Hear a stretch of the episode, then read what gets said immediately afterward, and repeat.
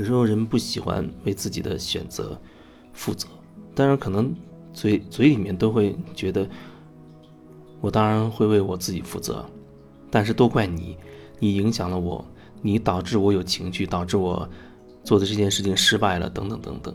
总之，你会把你自己的一部分责任很巧妙、很聪明的推卸给别人，都是对方的错导致你的失败，甚至你把责任完全推卸给某一个人。可是，无论你怎么推卸，你都会发现，那里面还是有你自己的决定，有你的选择的。所以，或者说，你选择了你要的东西，这个结果也是。你从开始到最终，你一点一点的选择得到的。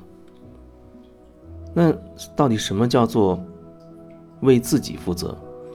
你做任何一个选择，都会发生一系列的各种各样的事情，可能还会牵扯到很多别人，在这个过程当中会牵扯很多别人。一件事情，也许我们头脑会设置，希望得到某一种结果，但是你是不是很清楚？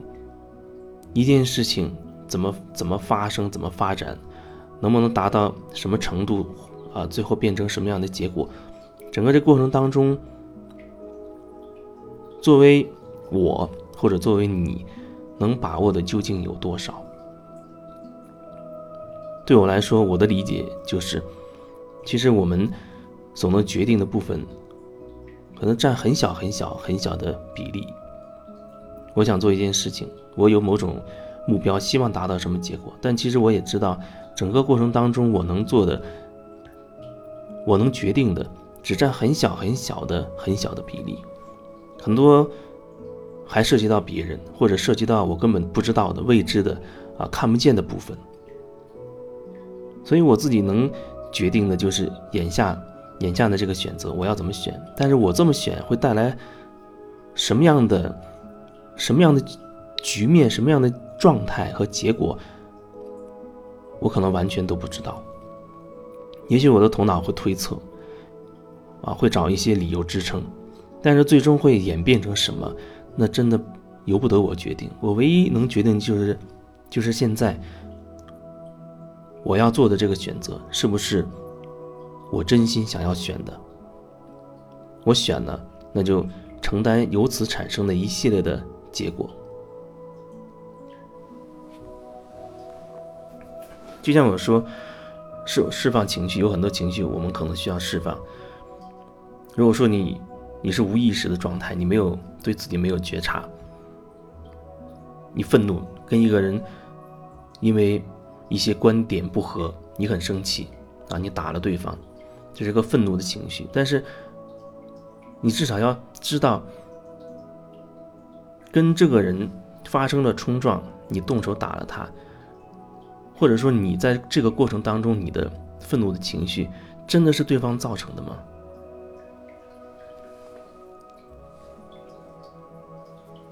我觉得你的情绪，你可以说是通过跟这一次跟对方交流，被对方激发出来了。但是，我觉得它并不是对方造就的，因为那根源不在于他，不在于对方。就是说，我们有很多过往，过往很多的经历，造就了我们有很多行为模式，看待事情的一些角度，形成了一些思想、一些观念。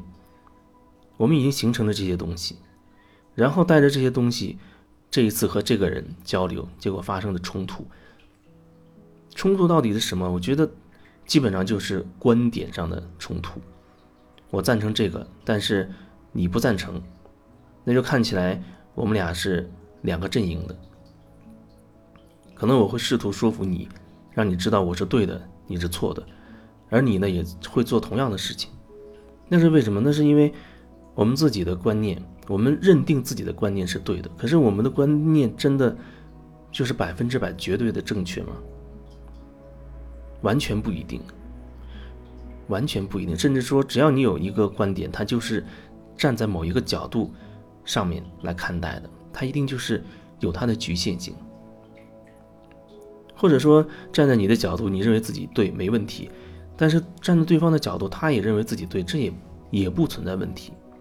但是每个人都会坚持自己是正确的这个观念，所以就会发生各种各样的争吵。如果说冲突很大，就会发生更严重的事情。所以你跟这人发生争吵，你打了他，你觉得你很很生气，都是他让自己生气的。情绪层面，我觉得对方激激发了你的这种愤怒，可是你的愤怒的根源不在于对方，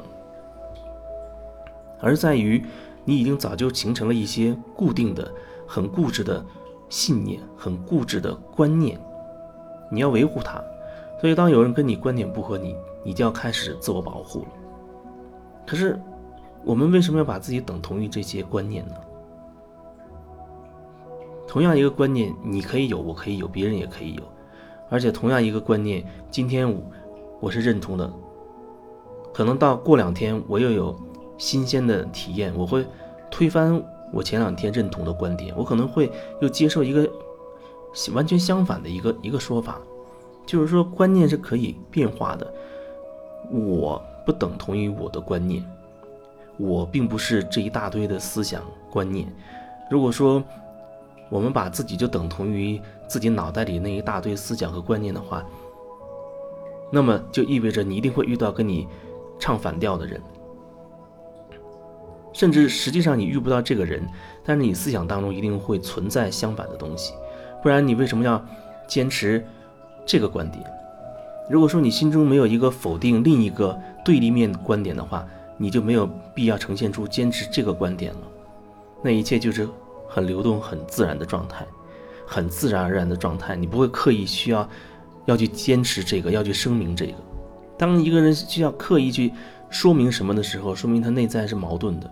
他里面一定有一个相反的声音，就像有人宣传和平，其实他内心是反对战争，或者说内他内在有战争，他才会对外面就宣传和平。